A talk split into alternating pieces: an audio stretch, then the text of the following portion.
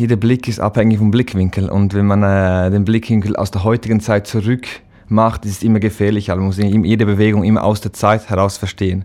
Wenn man das 19. Jahrhundert äh, anschaut, also sagen wir die Anfänge des Anarchismus in den 1860er und vor allem in den 1870er Jahren, da war es genau ein komplett gegenteiliges Bild. Also innerhalb des Anarchismus war so gewisse Regionen der Schweiz Hochburgen. Was nicht heißt gleichzeitig, dass Anarchismus weltweit eine, eine Massenbewegung war. Aber innerhalb des Anarchismus war die Schweiz sehr bedeutend und eine Hochburg sozusagen.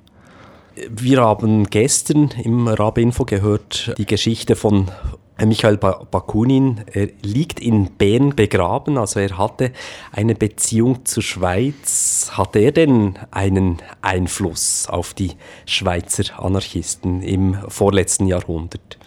Einfluss hat er, aber ganz und gar nicht der Einfluss, der ihm immer zugeschrieben wird. Also das ist ähm, ein wenig so ein, ein, ein, Krux mit der allgemeinen Anarchismusforschung. Sie ist sehr fixiert auf ein paar herausragende Persönlichkeiten, Kropotkin, Bakunin, später halt für Italien Maltesto und so weiter.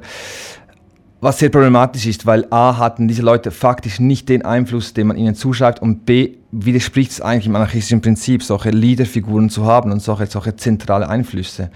Das ist eigentlich ein wenig überholt in der Forschung. Man sagt ganz klar, dass der Anarchismus sich in der Schweiz recht autonom entwickelt hat und diese Leute, die vom Außen kamen, diese Russen zum Beispiel, haben einiges dazu beigetragen, aber nicht den Anarchismus ins Leben gerufen und schon gar nicht ihren Stempel aufgedruckt. Und zudem gab es massivste Meinungsverschiedenheiten zwischen Jurassier und Bakunin, also zum offenen Streit und zum Bruch eigentlich. Von dem her ist diese These eigentlich überholt.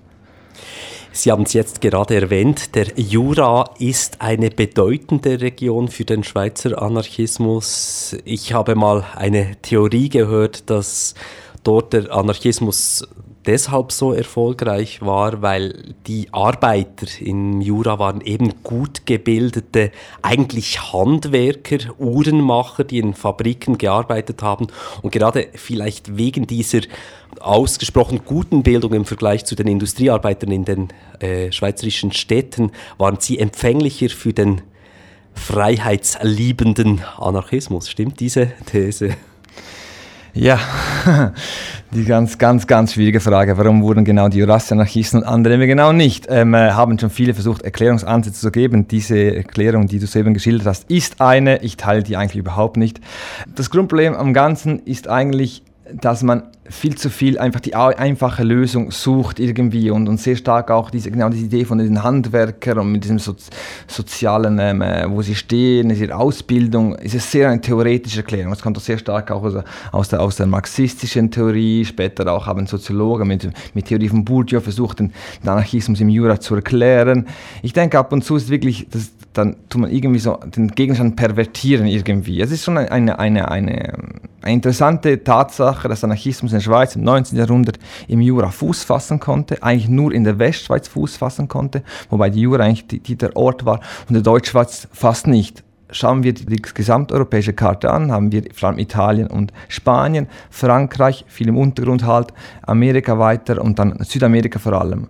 Also wir haben alles vor allem alles eigentlich lateinische Länder. Also es muss irgendwie, dort muss irgendwie einen Zusammenhang geben, eigentlich, zwischen irgendwie so diese, diese lateinischen Kultur eigentlich und, und äh, Anarchismus, aber das hat nicht irgendwie irgendwelche mit auch, wurde viel gesagt, mit irgendwie rebellischen Mentalitäten und so weiter zu tun, sondern hat mich viel mehr mit so Netzwerksachen zu tun, welche Schriften wurden wo gelesen und, und, und ganz, ganz zentrale Schriften wurden auf Französisch geschrieben oder kamen zum Beispiel aus Frankreich, zum Beispiel Proudhon und da war die Nähe irgendwie viel größer als zum Beispiel Schriften zu Marx zum Beispiel. Die rebellischen Jurassier in, in, in Bern schaut man auf den Jura sowieso als rebellisch, weil sich das, der Jura ja unabhängig von Bern erklärt hat, mit zum Teil gewissen anarchistischen Methoden, könnte man oberflächlich sagen. Im Jura war der Anarchismus sehr bedeutend, vor allem im Ende des 19. Jahrhunderts. Ja, der Jura war fast eigentlich ein internationales äh, Zentrum auch für Anarchisten. Ähm, warum ist das dann zu Ende gegangen?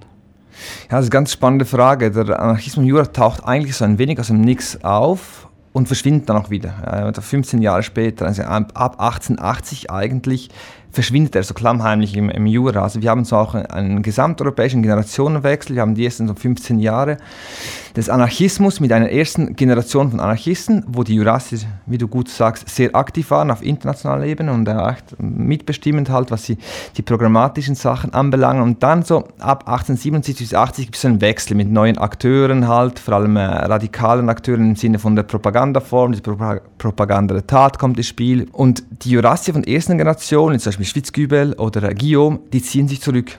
Die ziehen zurück aus der Bewegung und recht rapid und schnell. Und meistens ist auch eine Form von irgendwie eine, ein, glaube Enttäuschung, Erwartungen nicht erfüllt wurden. Sie glaubten wirklich an, an dieses anarchistische Programm, an die, an die kommende soziale Revolution, die wirklich vor der Tür stand angeblich.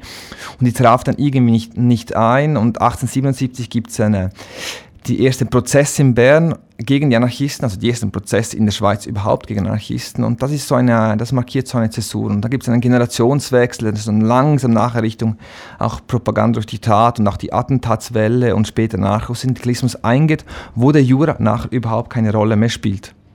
Wie war denn die Geschichte des Anarchismus in der Schweiz kurz zusammengefasst? Also es gab diese Jura-Föderation eben, die, die verabschiedete sich dann. Sie haben jetzt gesagt, es kam dann zum Beispiel so eine Welle von diesem Anarchismus der Tat. Das ist halt auch, hat ein bisschen das Klischeebild vom mhm. bombenlegenden Anarchisten geprägt und eigentlich nicht der Ursprung einer eigentlich äh, Sozialutopisten, könnte man sagen, oder Menschen, die wirklich an eine gute, friedliche, soziale mhm. Zukunft geglaubt haben.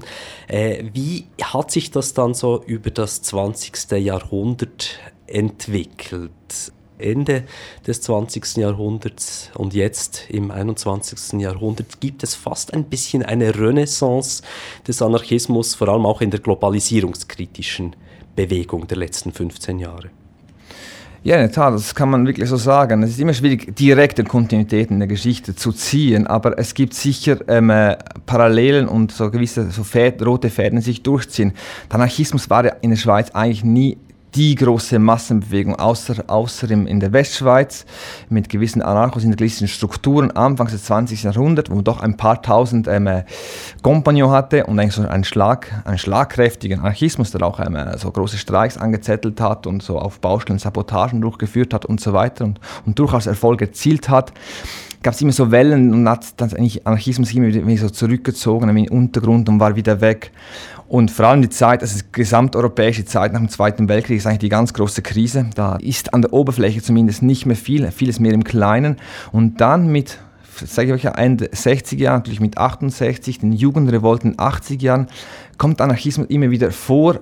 Ich glaube vor allem auch, weil es irgendwie so, es war auch die Zeit, wo Alternativen gefragt waren. Nicht nur Alternativen zum Kapitalismus, selbstverständlich, sondern auch Alternativen zum eigentlich zum bis dahin eigentlich das Mehrheitsmodell war, das war das sowjetische, das kommunistische Modell. Also es braucht, es werden gefragt, freiheitlichere Alternativen zum Sozialismus und zum Kapitalismus halt. Und dort bot Anarchismus halt eine sehr gute Philosophie und auch gewisse, gewisse äh, Formen von Taktiken und Formen von Durchsetzung politischen Programmen, Aktionsformen, die man wirklich sieht ähm, äh, in den 80er Jahren Jugendruhen und dann später ganz klar in der, der ganzen Anti-Globalisierungsbewegung, sprich der alter Globalisierungsbewegung, dann taucht ganz klar Anarchismus wieder auf.